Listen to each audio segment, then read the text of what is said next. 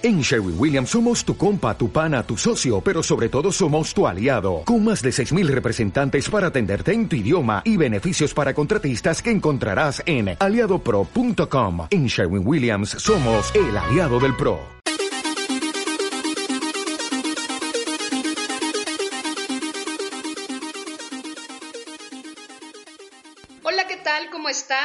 Soy Yared Herrera de viveenplenitud.mx. Como siempre es un gusto para mí poder eh, dirigirme a ti que estás ahí escuchándonos. Eh, hoy, bueno, en este mes de febrero estaremos teniendo un contenido muy interesante relacionado con el amor. Y hoy estoy muy, muy contenta porque la doctora Diana, eh, además de ser una persona inteligente, una persona con experiencia en envejecimiento humano, geriatría y demás, pues es una persona con disposición. Entonces, bueno, pues esta vez estaremos hablando de la sexualidad y el amor. Vamos a ver de qué manera se relacionan y pues para esto tenemos una experta, así que pon mucha atención. Doctora, muchas gracias. Bienvenida. Uh, hola, ¿qué tal a todos? Gracias por escucharnos y que este mes esté lleno de amor en todos los aspectos. Bien, siempre que nos referimos al amor pensamos que es una emoción o un sentimiento que se debe de vivir solo a cierta edad y manifestarse solo de ciertas maneras. El amor es una emoción con la que nacemos y la que vamos a tener hasta el día de nuestro fallecimiento. Igual que la sexualidad, el amor lo vamos viviendo de diferentes formas. En esta ocasión, yo como geriatra, pues lo que te voy a platicar un poquito es cómo vivimos el amor cuando llegamos a la edad adulta. Cuando llegamos a la edad adulta es cuando comprendemos que en realidad el amor es esa forma de aceptar a la pareja, a los amigos, a los compañeros, a la familia, de tolerarla y de además aprender a vivir con lo que ellos nos ofrecen. Al final de nuestros tiempos vamos a observar que el amor lo fuimos dejando muchas veces para después, para cuando tenga tiempo, para cuando tenga tiempo de hacerte una llamada, para cuando tenga tiempo de invitarte al cine, para cuando tenga tiempo de escribirte una carta, cuando tenga tiempo de pasar a comprarte unas flores. El tiempo no perdona y el tiempo no se detiene. La emoción, el amor en cualquiera de sus manifestaciones que tú sientas, la debes demostrar en ese momento. Ese es el momento preciso para darte el tiempo de decir te quiero, te traje un chocolate, te llamé, me preocupé por ti, estoy aquí para escucharte. Ese es el amor. El amor no es comprarte algo costoso, estar para ahí todo el tiempo sin decirte no a nada o diciéndote sí a todo, no. El amor es un sentimiento donde te voy a escuchar, te voy a ayudar, te voy a apoyar. No tengo dinero para algo costoso, pero tengo el tiempo para estar contigo, tengo tiempo para darte un abrazo, para darte un beso. Cuando llegamos a la edad de adultos mayores, quizás la mejor forma de demostrar nuestro amor es esperando que alguien venga a visitarnos. Y la mejor forma que tú tienes para demostrarle ese amor a tu abuelito, a tu mamá, a tu papá, es la convivencia, el día al día. El aunque sea un hola mamá, ¿cómo estás? ¿Te tomaste tu medicamento? Papá, te acompaño. Miren, les traje algo de comer. Me tomé el tiempo para venir a visitarlos. Con la pareja igual, me tomé el tiempo para estar contigo. Es lo único que podemos ofrecer después de tantos años en que fuimos dejando las muestras de afecto para después. Al pasar de los años, nuestra relación de pareja va cambiando porque cambian las personas, cambia nuestra forma de pensar y cambia nuestra forma de sentir. Y la mayoría terminamos siendo el mejor amigo de nuestro compañero. Entendemos con una mirada, sabemos lo que quiere con un gesto, pero esa es una forma de amor que quizás pocas parejas tengan el, privilegio de disfrutarlo. Hay otra forma de amor donde quizás estemos solos y eso no es malo. También disfrutar de nuestra soledad, querernos a nosotros mismos es positivo. Y entonces ahí nuestro refugio o nuestra compañía van a ser los amigos, los amigos que son importantes en cualquier época de la vida pero sobre todo cuando llegamos a la madurez, porque entendemos que un amigo es esa persona que te acepta tal y como eres, que te escucha, que te da ánimos de hacer algo, de salir adelante, te aumenta la, autoestima. Y al tener todas estas emociones cubiertas para nosotros, como ser humano vamos a tener mejor calidad de vida. ¿Por qué? Porque el bienestar que vamos a, a, tener va a unirse mi bienestar físico con mi bienestar emocional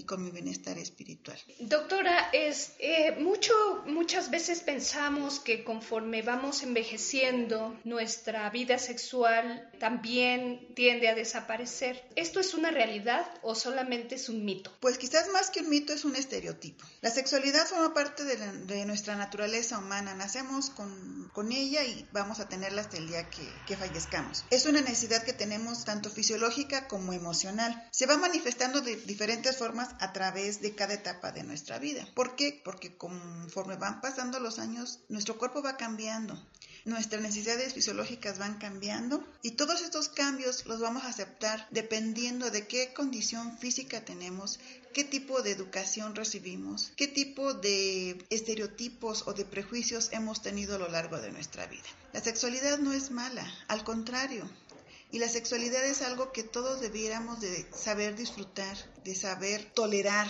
Te digo esto de la tolerancia porque a veces la sociedad es muy cruel. Si vemos a una pareja de adultos mayores abrazados o de la mano, la frase es, mira qué ridículos, tan viejos y ahí se van besuqueando como adolescentes. ¿Dónde hay un, una ley, un manual que diga a partir de los 60, 70 años no te puedes besar en la calle, no puedes disfrutar de la caricia de tu pareja, no puedes sentarte en la banca de un jardín abrazados a tomarte un helado. ¿Por qué?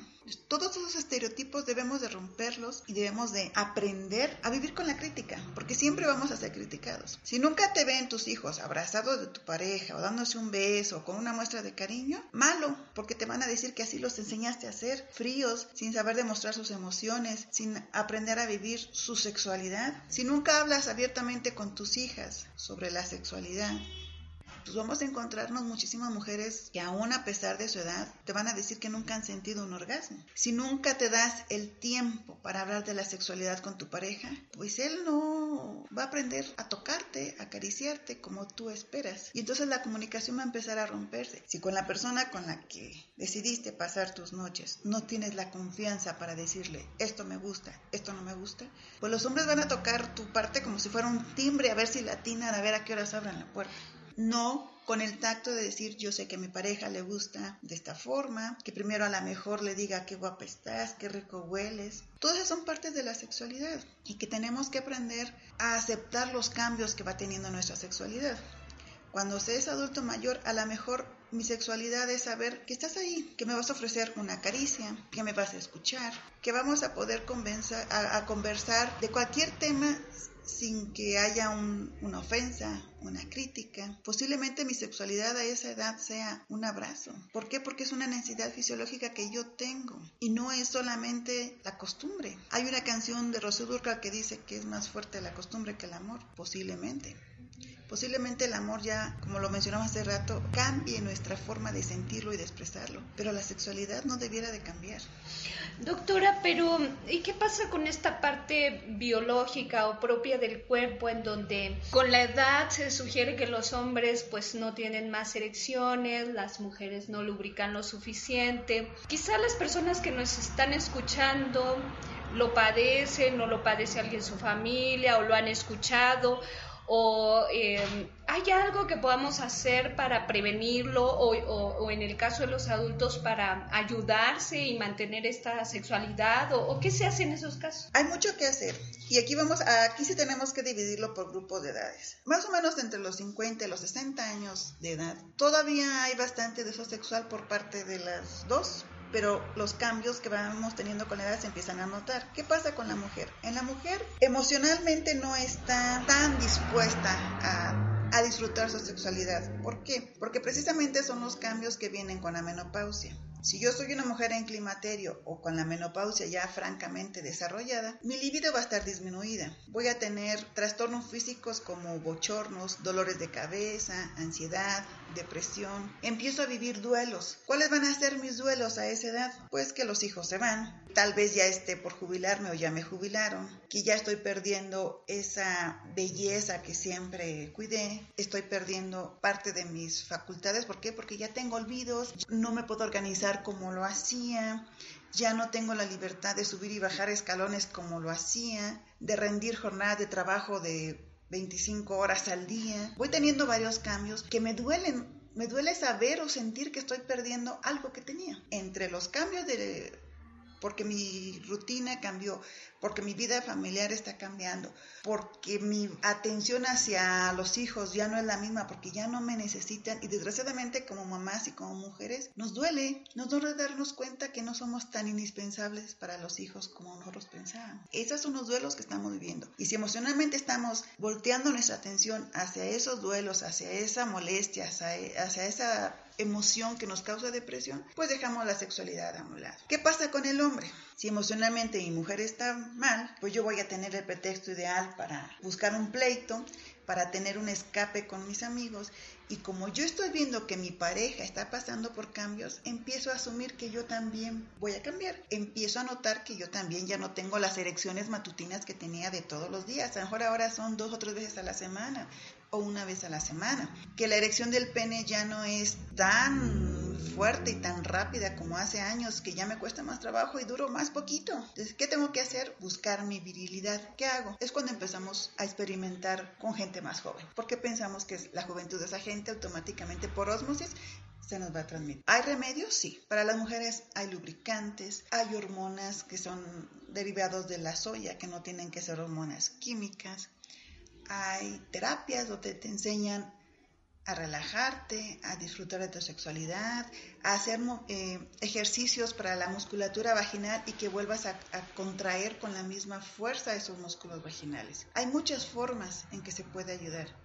En el hombre, bueno, pues hay medicamentos, hay terapias también, independientemente de la edad y de los cambios que tengamos, lo más importante es tener la disposición a aceptar una ayuda y hacer algo para cambiar ese mal momento que estamos. Sí, eh, yo creo que como bien dice usted, eh, la comunicación en, dentro de esta relación de pareja es muy importante.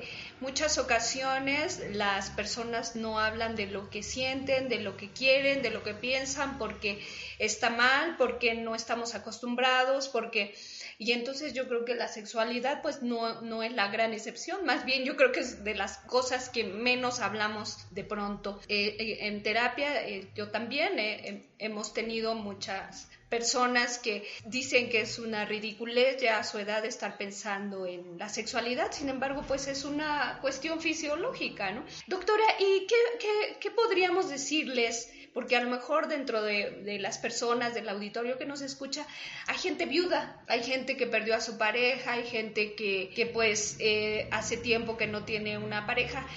Eh, ya porque tengo 60, 70 años, tengo prohibido ir y buscar una persona con quien pasear, con quien divertirme, inclusive con quien ejercer mi sexualidad, o, o, cómo, o cómo lo mira usted. Bueno, yo aquí pienso que lo más importante es qué tan dispuesto estés tú a hacerte sentir bien a ti mismo.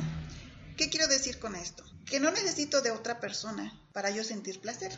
Que no necesito la aprobación de alguien más para sentir que yo estoy haciendo bien las cosas. Que no necesito pedirle permiso a alguien para yo sentirme bien conmigo mismo. Así como nacemos sin dientes, usando un pañal y dependiendo de alguien que nos cuide, cuando llegamos a la vejez plenamente desarrollada, me estoy refiriendo a los 85 90 años, también no tenemos dientes, usamos un pañal y vamos a necesitar de alguien que nos cuide. Cuando estamos descubriendo nuestra sexualidad es a través de tocar nuestro cuerpo. Nos tocamos y sentimos maripositas en el estómago y algo bonito. Y eso es en la, en la, infancia. Después ya en la adolescencia, nuestras primeras experiencias con nuestra sexualidad es la masturbación. Pues así también en, al final de nuestra vida la masturbación sigue siendo una herramienta válida sexualmente. No nos van a salir ni pelos en las manos, no nos vamos a condenar, no es algo del demonio. No es pecado. No es pecado, es sino simplemente una necesidad que tenemos. Ahorita hay muchísimas tiendas de sex shop donde pueden conseguirse desde estimuladores del clítoris, cremas para lubricar que aumentan la sensibilidad, eh, juegos, películas, revistas, formas de erotizar a nuestra mente a nuestro cuerpo, hay muchísimas, o sea, no hay pretexto para no disfrutar de nuestra sexualidad. La sociedad ahora es tan permisiva y tan abierta, puedes tener múltiples parejas sexuales sin ser condenada, a diferencia quizás de nuestros abuelos o abuelas que quedaban viudos y jamás volvían a retomar una vida en pareja. Ahora la sociedad está cambiando, lo bueno ya no es tan bueno, lo malo ya no es tan malo, Entonces aquí lo importante es, ¿yo qué quiero? ¿Yo de qué forma estoy contento con mi cuerpo, con mi estilo de vida, con mi sexualidad? Es como decidir quedarte solo. Hay gente que lo critica. Ay, pero es malo que no tengas una pareja y ya tienes 30 años, tienes 35, ya estás cuarentona, se te fue el avión, se te fue el tren, ¿qué vas a hacer tú sola? Bueno, pues si es mi decisión y si yo así estoy contenta, así estoy bien, no tiene por qué, no tengo por qué estar basando mi felicidad en lo que los demás opinen o en lo que otra persona esté dispuesta a darme. Mi felicidad está basada en lo que yo quiero para mí y en lo que yo hago para mí y por mí.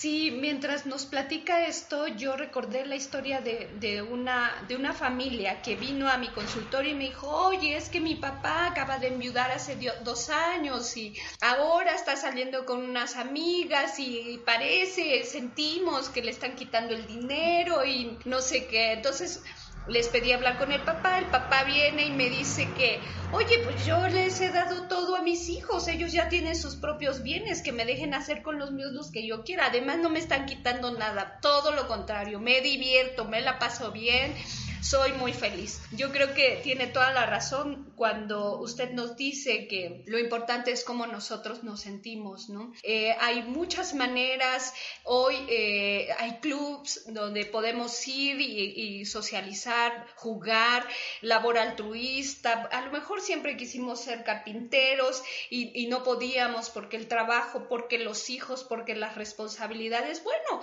eh, psicológicamente nosotros podemos canalizar toda esta pulsión sexual hacia, labores altruistas, hacia cumplir nuestros propios deseos. Sin embargo, bueno, eh, la doctora Márquez nos está dando una perspectiva geriátrica en donde no se trata de satanizar la masturbación, de satanizar el casarme nuevamente, buscar una nueva opción independientemente de la edad que tengamos. Muy bien, e, estoy segura que en el auditorio que nos escucha, las personas que nos están escuchando, habrá muchas dudas y quiero que sepas que al, al, pie de este audio eh, estaremos dejando los datos de la doctora también por si tú la quieres consultar, si tienes alguna duda sobre o alguna necesidad, pues eh, estarán ahí sus datos. Eh, doctora, mil gracias por este tiempo que nos ha dedicado. Yo estoy segura que nos enriquece y no sé, me, me gustaría escuchar de usted un comentario final. Bueno, eh, ahorita que comentabas de tu paciente, no eres la única que se ha enfrentado a, familias así. A mí también han venido a decirme, desde la forma en que se viste la ama, ay doctora, regaña a mi mamá, mire cómo se viste, parece muchachita, ¿Cómo, ¿cómo se va a poner un vestido amarillo? Y ya vio que trae zapatos rojos, y ya vio que se pintó el cabello, y ya vio que se maquilló, déjenla ser, es un ser humano, o sea, es mi madre, y me dio todo, qué bien, pero también debo de ponerme en su lugar, que es un ser humano, que es una mujer, que necesita seguir sintiéndose atractiva y contenta con ella misma.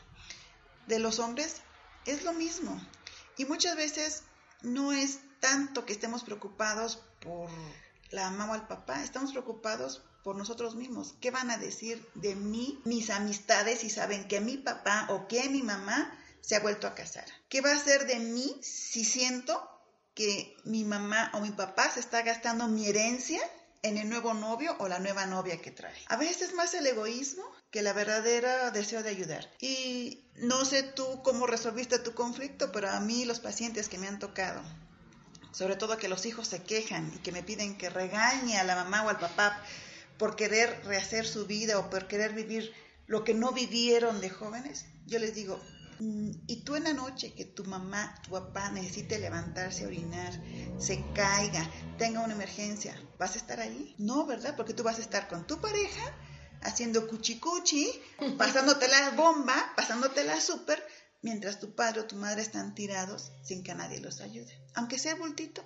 funciona. Entonces, no permitamos que los demás decidan por nosotros, no permitamos que los estereotipos que la sociedad ha marcado nos limiten. Desgraciadamente, la forma en que la sociedad enmarca las cosas nos afecta, nos autolimita tanto sexualmente como emocionalmente. Y esto acaba afectando nuestra autoestima. Y si ya de por fin tengo la autoestima baja por todos los duelos que estoy viviendo, por todas las carencias, por todos los hubiera, es que si yo me hubiera divorciado, es que si yo hubiera estudiado, es que si yo hubiera hecho, El hubiera no existe. Es un tiempo conjugado en tiempo perdido. Es una ilusión el hubiera, ¿no? Bien, doctora, pues yo creo que todos los que la hemos escuchado hoy, como siempre, yo particularmente aprendo algo, este, me siento muy, muy contenta de vez en cuando, no sé, cada cuándo está en TV Mexiquense. En TV Mexiquense estamos entre dos y tres veces por semana, puede ser en lunes, miércoles o viernes. También a veces estamos en Radio Universidad. Ahora pues vamos a estar también acompañándote aquí con tu página. Y pues para todos nuestros amigos, los datos están en tu índice y estamos para servirles. ¿En qué horario está en TV Mexiquense? El programa pasa de las 12 de la tarde o 12 de mediodía a la 1 de la tarde. En Porque Soy Mujer. Porque Soy Mujer. Ya hicimos propaganda gratis. Sí, gratis. No, no, la intención es que la escuchen y la conozcan, porque ahí sí la van a ver, ¿no? Y bueno, sí, eh, ciertamente, insisto, estarán los datos de la doctora al pie de este audio. Y pues a ti que nos escuchas, mil gracias. Yo espero que todo lo que has escuchado te anime, te permita tener un panorama más amplio eh, y comprendamos y aceptemos que eh, somos personas independientes, libres y que eh, debemos aprender a defender esa libertad, esa libertad que, que, Dios nos da, porque en realidad es así. Y bueno, pues este mes que es el amor y la amistad, pues la vivamos con nuestros seres queridos, con nuestros amigos, con nuestros familiares, con nuestra pareja, con mostremos amor. Esa es toda la intención. Gracias, doctora.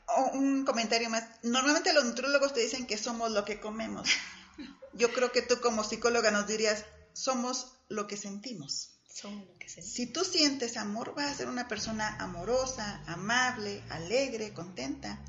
Si tú sientes ilusión por la vida, vas a transmitir esa, esa fuerza, ese poderío, esas ganas de comerte al mundo. Si tú sientes tristeza, vas a transmitir tristeza. Si sientes amargura, vas a ser una persona amargada, enojona, que aleja a toda la gente que se acerca. Yo pienso que si somos lo que sentimos, pues hay que sentirnos bien todos los días. Muy bien, mejor cierre no pudimos haber tenido. Y a ti que nos escuchas, por favor, vive en plenitud.